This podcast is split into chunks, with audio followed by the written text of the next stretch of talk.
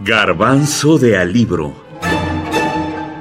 El autor es su escritura. Su obra.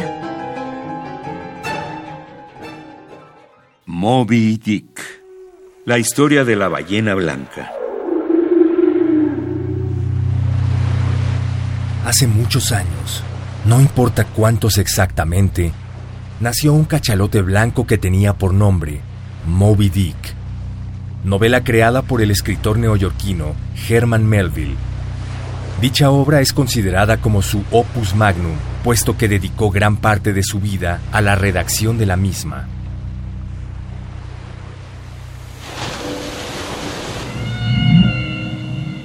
Qué tan temible es escuchar el canto de Moby Dick mientras se acerca a toda velocidad. Qué tan afilados pueden ser los dientes de una ballena para arrancar de tajo una pierna.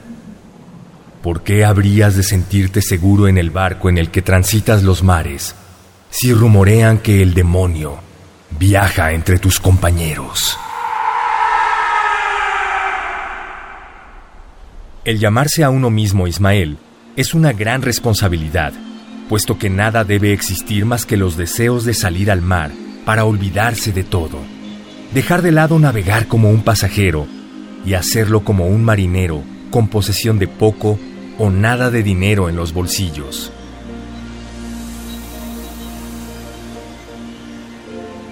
Esto no solo es una resquebrajada aventura en la incesante casa de un ser al que se le ha considerado como la maldad encarnada.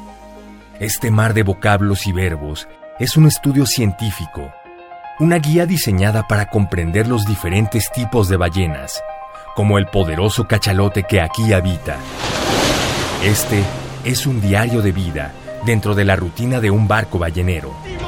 El Pequod, una anécdota que solo una persona sobrevivió para contar a través de 135 capítulos y un epílogo. Sí, la venganza que lleva a sus hombres también al despeñadero. Por eso a mí un personaje que me conmueve muchísimo en la novela y en las adaptaciones cinematográficas es el primer oficial Starbuck, que representa la valentía, el honor, eh, la fidelidad al oficio de ballenero. Él dice, nos lanzamos al mar para recuperar la luz, eso es lo que, para lo que estamos aquí, eso es lo que hace nuestro oficio venerable. Sin embargo, Ahab, como usted señala, está empeñado en una venganza personal, mientras que Starbuck es la colectividad que puede salvarse en su conjunto. Por eso me resulta tan conmovedor y tan admirable el personaje de Starbuck. Vicente Quirarte, narrador y poeta, miembro del Colegio Nacional y de la Academia Mexicana de la Lengua.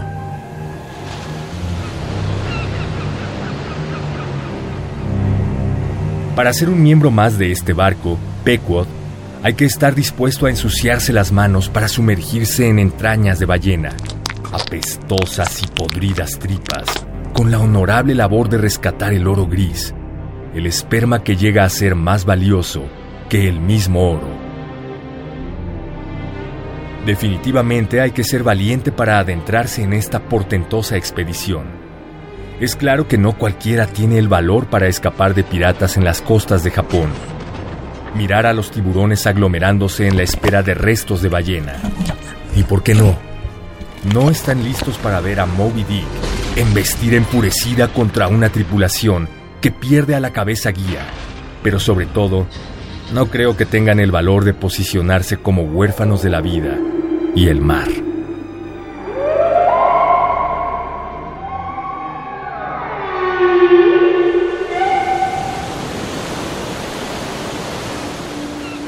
con el ataúd como boya y durante casi una noche y día enteros, floté sobre la mar suave como un canto fúnebre. Al segundo día se fue acercando un barco y por fin me recogió. Era el Rachel, de rumbo tortuoso que, volviendo a buscar a sus hijos desaparecidos, solo encontró otro huérfano. Fragmento. Moby Dick, México, Austral, Planeta, 2017.